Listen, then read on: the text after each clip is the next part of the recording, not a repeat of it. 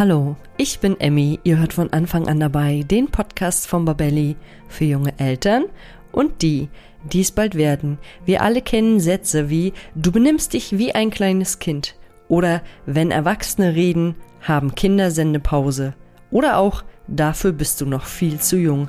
Mit solchen Sätzen stellen sich Erwachsene über die Kinder und genau darum soll es im heutigen Podcast gehen. Ich werde heute mit Andreas Lippert über sprachliche Grenzüberschreitungen sprechen. Er wird mit mir über den Fachbegriff zum Thema sprechen, mir einige Beispiele nennen und wir werden nach Alternativen schauen. Und nun wünsche ich euch ganz viel Spaß beim Zuhören. Ein ganz kurzer Einstieg in ein etwas ernsteres, aber ein unglaublich wichtiges Thema. Habt ihr euch eigentlich schon mal Gedanken darüber gemacht, was ihr tun müsst, wenn im Haushalt mit eurem Baby oder Kleinkind ein Unfall passiert? Ja, wenn es soweit ist, dann sitzen Schock und Überforderung erstmal tief. Und hinzu kommt, dass viele Eltern gar nicht wissen, wie sie richtig reagieren können und sollten. Und gerade das Thema Verschlucken ist ja im ersten Babyjahr ein extrem großes Thema. Hättet ihr zum Beispiel gewusst, dass 10% aller Todesfälle bei Notfällen hätten verhindert werden können, wenn rechtzeitig die richtige erste Hilfe geleistet worden wäre? Das ist eine ziemlich hohe Prozentzahl. Wir von Babelli empfehlen deshalb allen Eltern die Teilnahme an einem Erste-Hilfe-Kurs, der auf Babys und Kinder spezialisiert ist. Und einen solchen Kurs bieten wir bei Babelli als Online-Videokurs an. Ihr könnt unseren Kurs gemeinsam absolvieren, wo und wann es für euch passt und ihr lernt in diesem Kurs wirklich alles, was in Bezug auf die Erste Hilfe am Baby und Kind wichtig zu wissen ist. Unser Kurs wurde von zwei Kinderärzten erstellt, die sicherstellen, dass das vermittelte Wissen an euch vor allem korrekt, konkret und auch aktuell ist. Wenn ihr euch also bestmöglich auf Haushaltsunfälle des Babys oder Kleinkinds vorbereiten wollt, seid ihr hier genau richtig. Mit unserem Gutscheincode Podcast30 bekommt ihr ganze 30 Euro Rabatt auf den Kurs. Ihr könnt den Gutschein entweder in der Babelli-App oder auch unter kurse.babelli.de direkt einlösen. Ihr findet den Gutscheincode und den Link zum Kurs auch nochmal in den Show Notes zur heutigen Podcast-Folge. Ja, und ich danke euch für die Aufmerksamkeit für dieses so wichtige Thema und wünsche euch jetzt weiterhin ganz viel Freude beim Anhören der heutigen Podcast-Folge.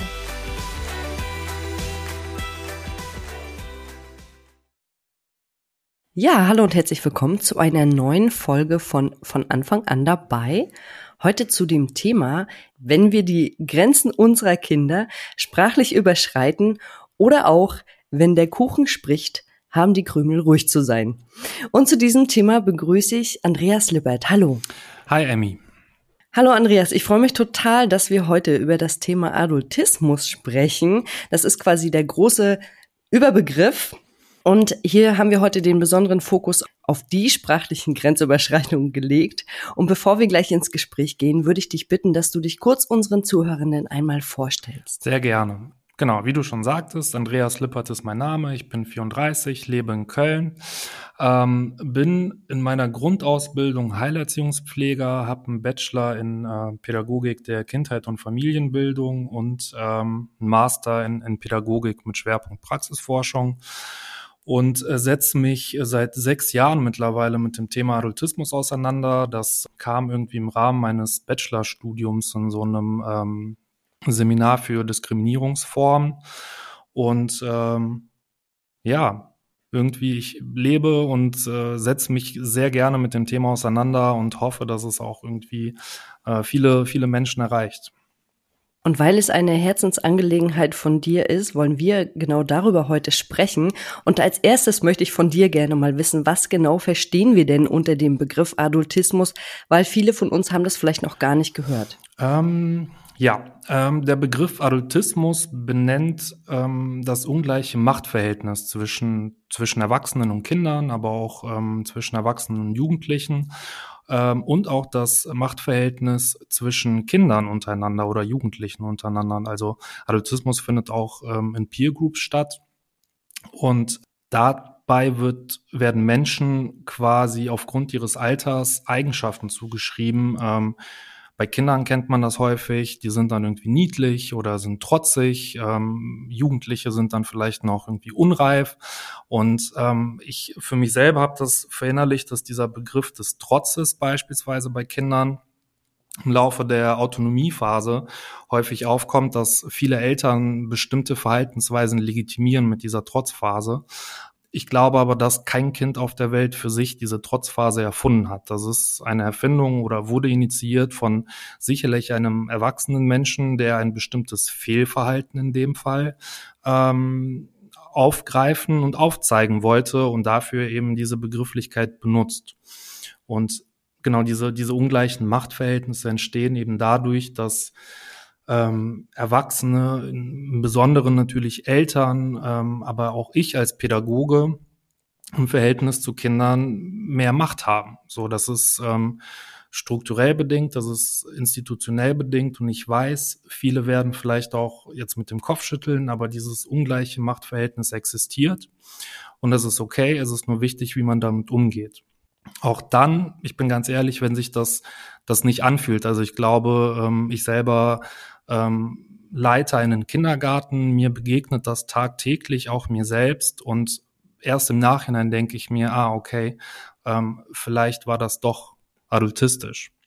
Und ähm, das Ding ist eben, im Kontext von Adultismus ist es wichtig zu verstehen, dass Erwachsene in der Regel die Definitionsmacht darüber haben, ähm, was richtig und was falsch ist. Und das zieht sich durch die Gesellschaft, das zieht sich auch durch die, durch die Generation und es zeigt sich halt eben in unserem eigenen Handeln, im Sprachgebrauch, in institutionellen Strukturen ähm, und auch in den Vorstellungen von Erziehung und oder Bildung. Und durch dieses Machtverhältnis lernen Kinder eben von Anfang an, dass es normal ist, in Anführungszeichen. In der, äh, Literatur heißt es häufig ähm, oben oder unten. Für mich ist klar, dass es ein Groß und ein Klein gibt. Und ähm, dadurch, dass es halt dieses Groß und Klein gibt, diese Differenzierung führt dazu, dass für Kinder erstrebenswert ist, groß zu sein. So. Ein klassischer Satz aus dem Kindergarten bei Vorschulkindern ist, naja, bald bist du halt eine oder einer von den Großen. So. Und ähm, das ist im Endeffekt, ich würde behaupten, unsensibler Sprachgebrauch, der ganz viel, ganz viele Gefühle weckt bei Kindern und mit vielen Erwartungen einhergeht und eben halt einfach adultistisch ist. Ja.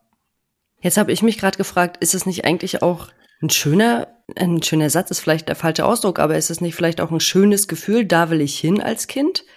Und wenn ich dann äh, gehört bekomme, Mensch, du bist bald ein großer und kommst in die Schule zum Beispiel, mhm. ist ja auch für ein Kind eigentlich was Schönes. Sicherlich.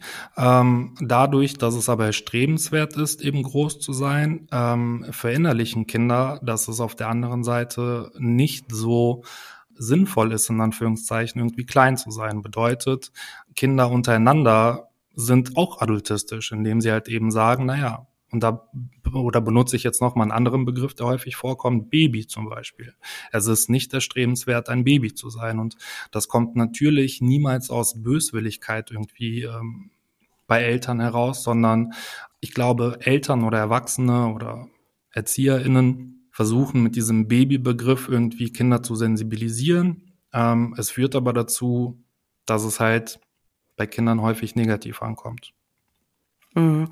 Ich äh, habe gerade so ein bisschen nachgedacht, es gibt ja nun mal, also Adultismus ist ja äh, im Prinzip diese Machtungleichheit, mhm. gibt es ja nun mal einfach. Mhm. Also Kinder haben einfach bestimmtes Wissen noch nicht, was wir Erwachsene haben. Jetzt ist es äh, im Prinzip einfach eine Frage, wie gehen wir als Erwachsene damit um und wie gehen wir auch mit den Kindern um? Meinst du, dass Adultismus auch häufig daher kommt, dass wir so gehetzt sind und wir den Kindern dann manchmal so ganz schnell Dinge aufdrücken, die sie dann machen sollen, weil unsere heutige Zeit, wir wissen das alle, ne? Wir müssen morgens zur Arbeit, wir sind gestresst, wir stehen unter Druck, das muss alles funktionieren, die Kinder müssen sich schnell anziehen und dann sagen wir Sätze wie mach das jetzt, weil wir müssen los oder das, weil ich das jetzt so sage. Mhm. Also Zeit ist definitiv in meinem Verständnis ein Wirkungsfaktor. Es befördert, glaube ich, adultistische Verhaltensweisen. Ähm, in diesem Kontext natürlich Sprache. Und ähm, Und das ist total spannend. Ich, ich glaube, dass Adultismus wahrscheinlich die einzige Diskriminierungsform ist, die jeder Erwachsene von uns auch irgendwie selbst erlebt hat. Und es ist total alltäglich. Und ich glaube nicht, dass es darum geht, das komplett ähm, abzulegen, weil ich auch nicht daran glaube, dass es nicht möglich ist. Aber es ist ähm, wichtig, sich damit auseinanderzusetzen. Wie gestalte ich solche Situationen, die stressig sind? Ich glaube, in einem familiären Kontext ist es nochmal was anderes als ähm, institutionell. Ich glaube aber, dass wenn eine erwachsene Person ähm, weiß, welche Situation im Familienalltag beispielsweise ähm, ich nenne es jetzt einfach mal stressig sind oder viel Zeit brauchen, ist es eine Option, diese Situation zu reflektieren, zu evaluieren und zu gucken, okay, wie kann ich es neu gestalten? Bedeutet, ähm, anstatt irgendwie zehn Minuten fürs Anziehen einzuplanen, vielleicht mal wirklich 30 Minuten.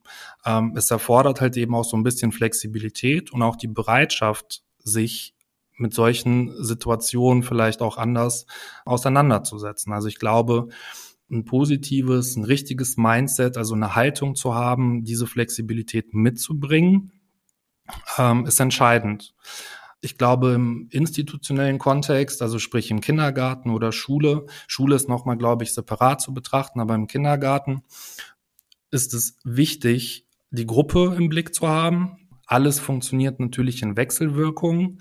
Umso wichtiger ist es, dass man gemeinsam mit dem Team eine Haltung erarbeitet hat, die ähm, einen positiven Sprachgebrauch irgendwie hat, ähm, gewaltfrei kommuniziert und eben partizipativ arbeiten kann. Es gibt nicht diese eine Lösung dafür. Ich glaube, die persönliche Bereitschaft und die Auseinandersetzung mit dem Thema führt dazu, dass es irgendwann für Kinder entspannter ist, dass es auch für Erwachsene entspannter ist. Ähm, genau, aber diese Bereitschaft muss einfach da sein.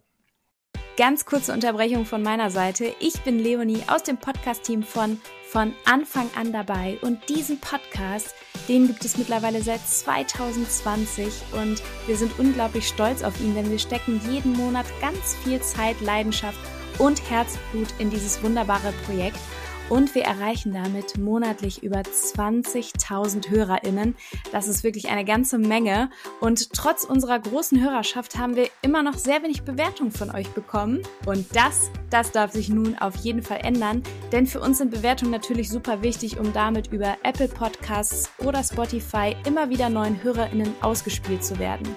Denn unser Ziel mit diesem Podcast ist es, so viele Menschen wie möglich über die Themen rund um die Schwangerschaft, Baby- und Kleinkindzeit zu informieren. Deswegen unsere Bitte an dich, wenn du unseren Podcast magst, dann würde ich mich so freuen, wenn du dir ganz kurz die Zeit nimmst und uns bei Apple Podcasts oder Spotify bewertest. Das geht unglaublich fix mit nur ein paar Klicks und hilft uns schon enorm weiter. Ja, und jetzt geht es auch schon weiter mit der Folge. Ich wünsche weiterhin unglaublich viel Spaß beim Zuhören.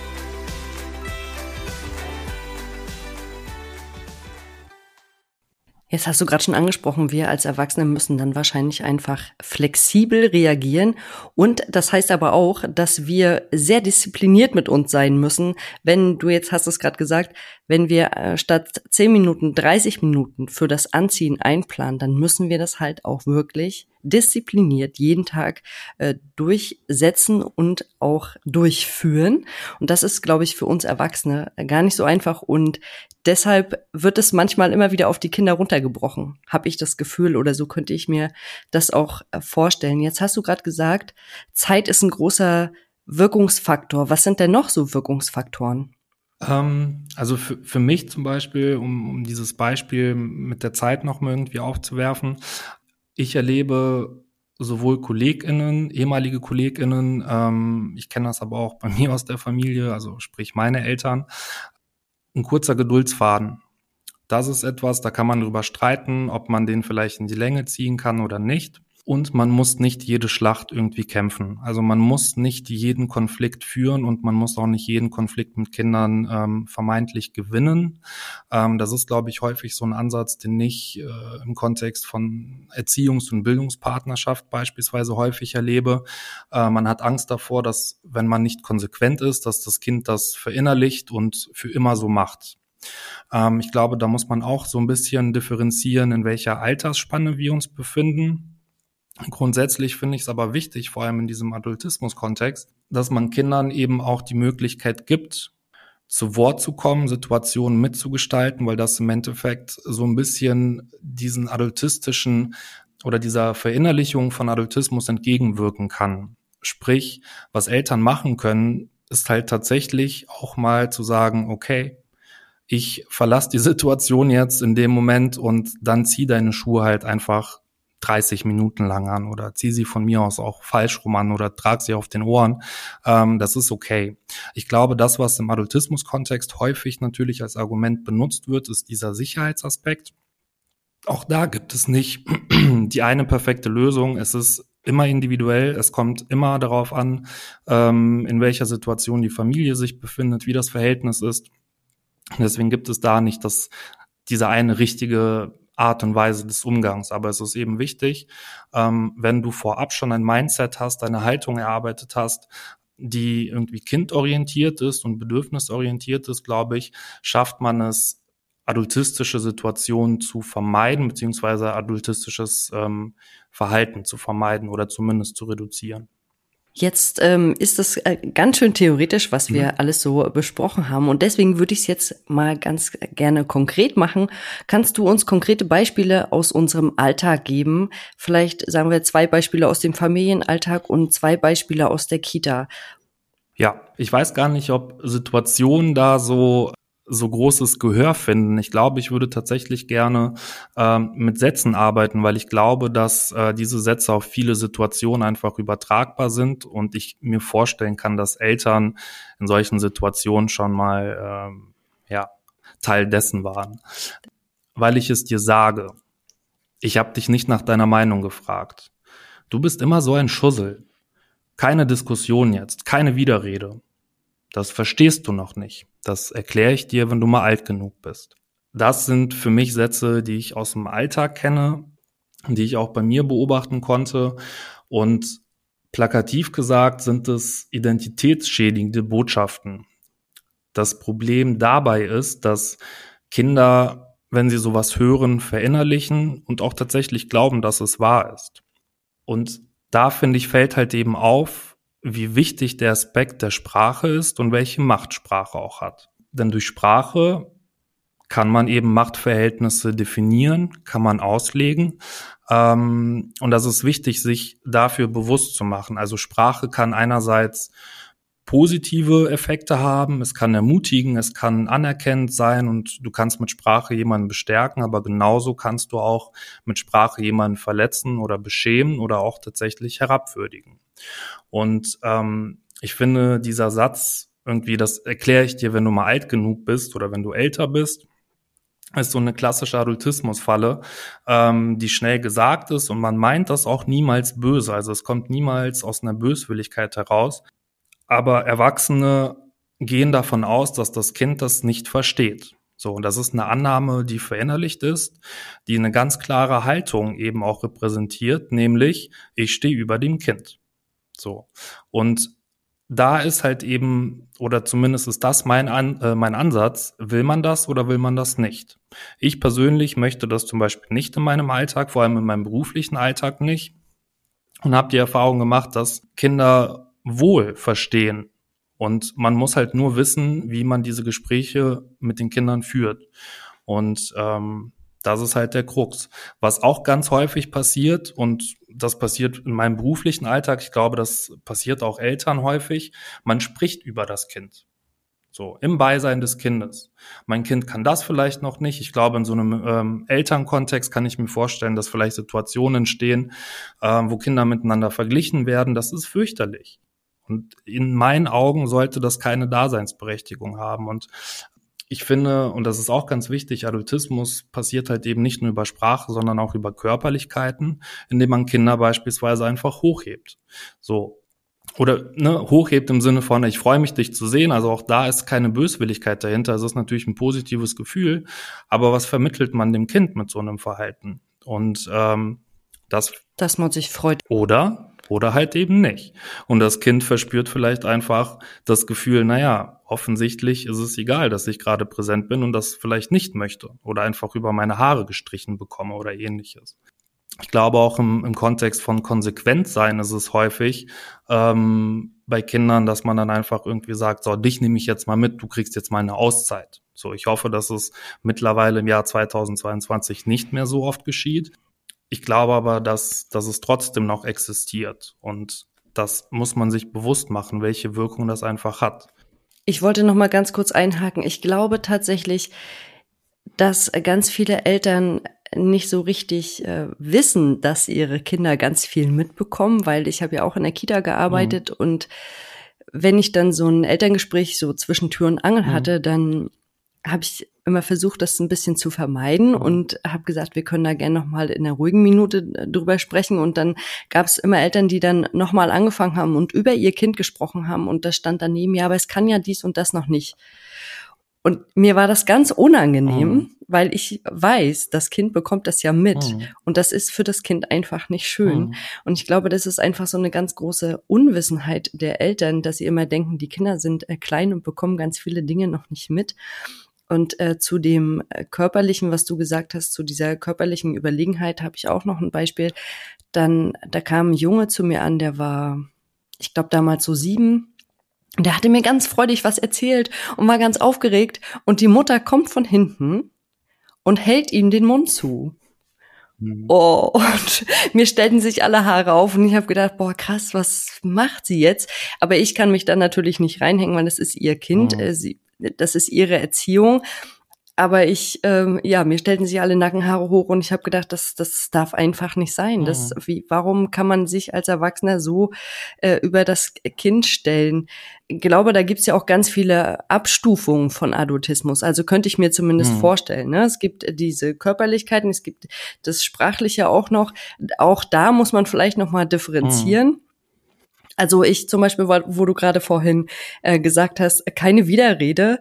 Ich erwische mich auch oft, dass ich dann irgendwann sage, wenn ich äh, etwas möchte und äh, darüber nicht mehr diskutieren möchte, warum das jetzt so ist. Also das Kind hat eine Aufgabe, zum Beispiel jetzt im Haushalt und soll mir dabei helfen. Wir haben das ganz klar geregelt. Mhm. Jeder hat hier seine Aufgaben und da möchte ich dann auch einfach nicht mehr diskutieren.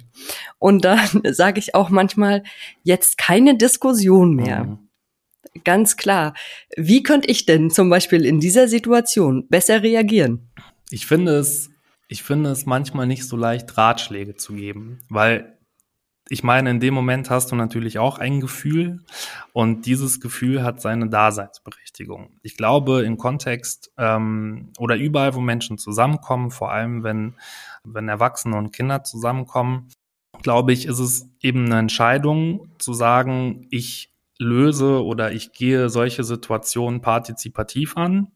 Ähm, Im Kontext von Partizipation, was natürlich ähm, wichtig ist für die Selbstreflexion, wenn es um Adultismus geht, muss man solche Situationen aushalten können. Ich kenne das selber aus dem Kindergarten, wenn man kocht beispielsweise und die Kinder Gemüse, Obst, was auch immer schneiden und es ist vermeintlich zu groß oder zu klein oder es ist nicht so schön geformt, wie man das aus Erwachsenensicht irgendwie gerne hätte. Genauso beim Aufräumen, wenn ich dann manchmal sehe, okay, die fegen auf jeden Fall nicht so gut, wie wenn ich das jetzt machen würde, ist es total schwer, das auszuhalten. Aber ich glaube, dass man das in einem Dialog oder in so einer dialogischen Haltung mit Kindern besprechen kann. Auch da ist wieder Zeit ein Faktor, dass man eben sagt, naja gut, wenn es um, ums Aufräumen geht, wer stellt diese Regel auf, wie diese Ordnung definiert wird? Machst du das? Macht ihr das gemeinsam oder macht es das Kind? Und ich glaube, das ist halt eben auch individuell zu betrachten. Jede Familie, jede Lebenswelt macht das für sich und definiert halt einfach diesen Umgang damit. Und ähm, ob jetzt jedes Lego-Teil genau so in die Ecke passt, wie es irgendwie in deiner Vorstellung ist, bleibt dann im Endeffekt dir überlassen, wie du das gestaltest. Ja. Jetzt hast du das gerade schon angesprochen mit dem Partizipieren und auch, dass wenn Kinder Dinge machen, die wir Erwachsene gerne machen, zum Beispiel jetzt das Essen schneiden, sieht es natürlich nicht so aus wie bei uns, sondern ein bisschen krumm, ein bisschen schief und mal größer, mal kleiner. Da müssen wir einfach tief durchatmen und das aushalten und es für uns auch einfach so annehmen. Und ähm, Kinder sind, also auch wir Erwachsenen sind, wir sind nicht perfekt und äh, nichts ist perfekt auf dieser Welt und von daher äh, würde ich das einfach, würde ich da auch immer empfehlen, hey, du hast das ganz toll gemacht, du hast dir Mühe gegeben, das Kind strengt sich ja mhm. auch an. Ja. Ne? Und das äh, sollte auch eine gewisse Wertschätzung haben. Total. Und ich glaube, ich würde mich gern korrigieren, weil ich glaube, aushalten ist da vielleicht nicht das unbedingt richtige Wort dafür, äh, auch wenn es sich vielleicht in dem Moment anfühlt. Ich glaube, da geht es auch so ein bisschen um Perspektivwechsel. Ich glaube, dass man da einfach mit einer gewissen Offenheit an die Sache gehen kann. Dass Gemüse halt eben nicht total synchron geschnitten werden muss oder ne, Obst oder Gemüse. Ähm, oder dass man irgendwie erst einen Haufen zusammenfegen muss oder ähnliches. Ich glaube, da mit einer kindlichen Neugier, mit einer, mit einer Offenheit an die Sache zu gehen, hilft, glaube ich, schon enorm. Mir tut es das zumindest. Ich glaube, das würde uns allen äh, sehr gut tun. Ich habe immer diesen, ich habe halt immer diesen Zeitfaktor im Nacken mhm. und ich meine, das kennst du ja auch. Mhm. Und äh, den haben wahrscheinlich alle Eltern, aber da kann ich auch äh, nur noch mal sagen, wir müssen uns da einfach wahrscheinlich ein bisschen mehr Zeit einplanen, gerade mit kleinen Kindern. Das ist, braucht einfach nur mal immer ein bisschen länger und wir müssen uns dessen wahrscheinlich auch immer noch mal wieder bewusst äh, werden, dass es einfach so ist, wie es ist. Und es ist eine wunderschöne Zeit mit den kleinen Kindern und geht auch leider viel zu schnell äh, vorbei. Genauso wie unser Podcast. Ich glaube, wir könnten noch lange über das Thema Adultismus sprechen oder auch wenn der Kuchen spricht, haben die Krümel ruhig zu sein.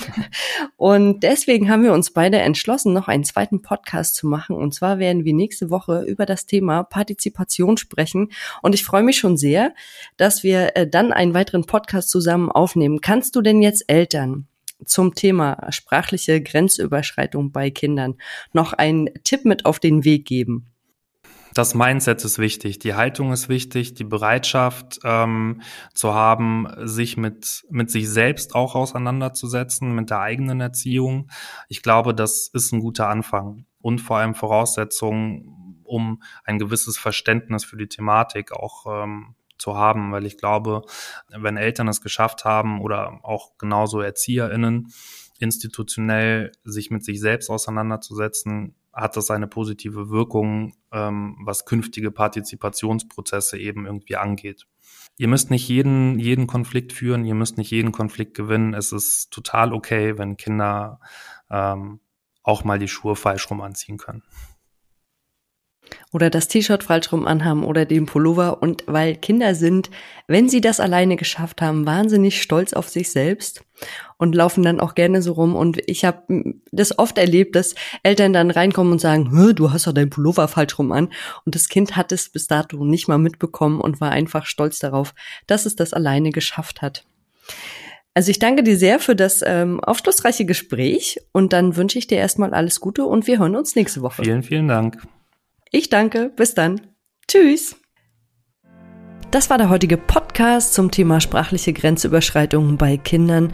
Und ehrlicherweise habe ich mich selbst an der einen oder anderen Stelle erwischt. Und vielleicht ist es auch für mich an der Zeit, nach alternativen Antworten zu suchen. Denn sind wir mal ehrlich, hat doch jeder von uns so eine Standardantwort, die adultistisch ist im Repertoire. Und umso schöner ist es, dass wir heute über das Thema gesprochen haben und wer Lust hat, kann sich selbst gerne mal hinterfragen und reflektieren. Und wenn euch der Podcast gefallen hat, dann abonniert ihn bei iTunes, Spotify oder wo immer ihr unseren Podcast hört, um keine neue Folge mehr zu verpassen.